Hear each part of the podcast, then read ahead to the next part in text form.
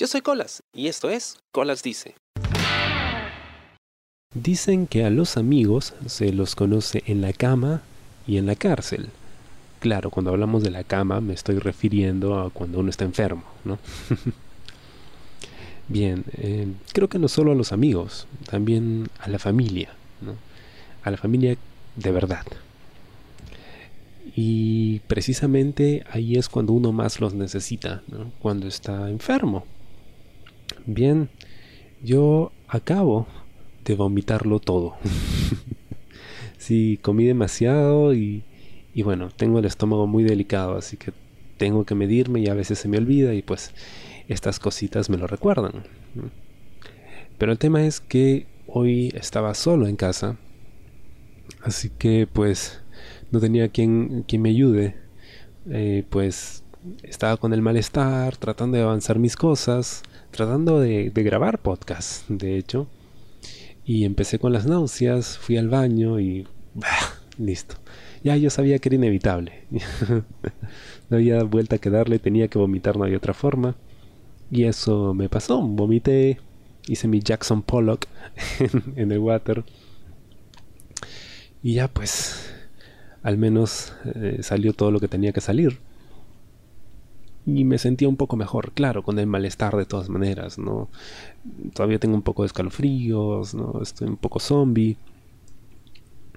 Em, y bueno, así, con todo el malestar, pues tuve que limpiar todo lo que había hecho y luego ir hasta la cocina, poner a calentar agua para tomarme un, tecito caliente para que me ayude un poco, eh, acomodarme aquí en la cama y aún así seguir eh, chambeando, seguir avanzando con las cosas que, que tengo pendiente. Y es en momentos así donde de verdad te das cuenta del valor de una familia, ¿no? Que esté ahí. Porque, bueno, yo he tenido que hacer todo este trance solo. Y créeme que no es nada sencillo cuando estás con todo el malestar y las náuseas encima. Y pero recordaba que cuando me había pasado antes, ¿no? cuando era mucho más joven, cuando era niño, pues mis padres siempre estaban ahí, ¿no? Y ellos me traían un baldecito para que vomite, para que no tenga que ir hasta el baño, ¿no? Y, me traían el tecito y la pastilla, ¿no? Y estaban pendientes de, de, cómo estaba, de si ya me sentía mejor y eso. Y si estaba muy mal me llevaban al médico. Ya cuando uno crece y pues cada quien eh, toma su rumbo, pues no siempre puedes contar con, la familia, ¿no? No siempre están cerca cuando, cuando los necesitas, a pesar de que quisieran, pues a veces la vida no lo permite y uno está enfermo y pues tiene que hacerlo solo. Y es cuando te das con... Ratito.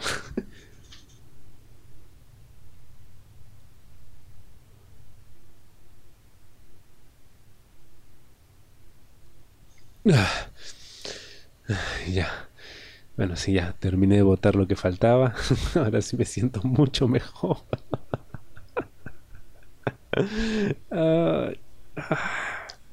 bueno, ¿en qué estaba? sí, bueno, ahí es cuando uno se da cuenta del valor de, la familia, eh, que a veces uno da por sentado. El hecho de tener a alguien ahí que te pueda cuidar cuando estás enfermo, eso es quizá lo, lo mejor, ¿no? De, tener a alguien a quien puedas llamar familia o de tener amigos, ¿no? Que, puedan estar ahí cuando más los necesitas. No hay nada más difícil que, que pasarla enfermo y solo.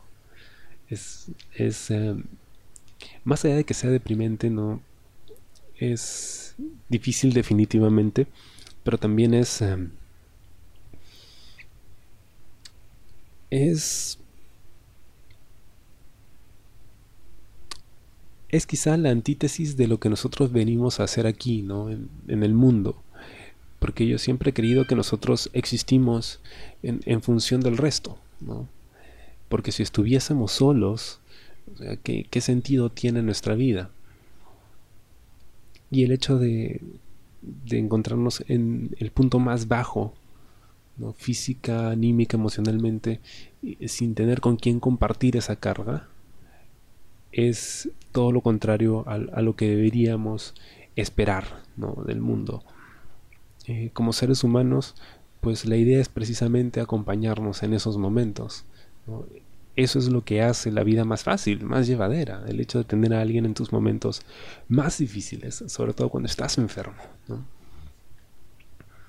Y, y, sí, estoy muy agradecido, muy agradecido. Es, es, en esos momentos donde te das cuenta de lo afortunado que has sido. ¿no?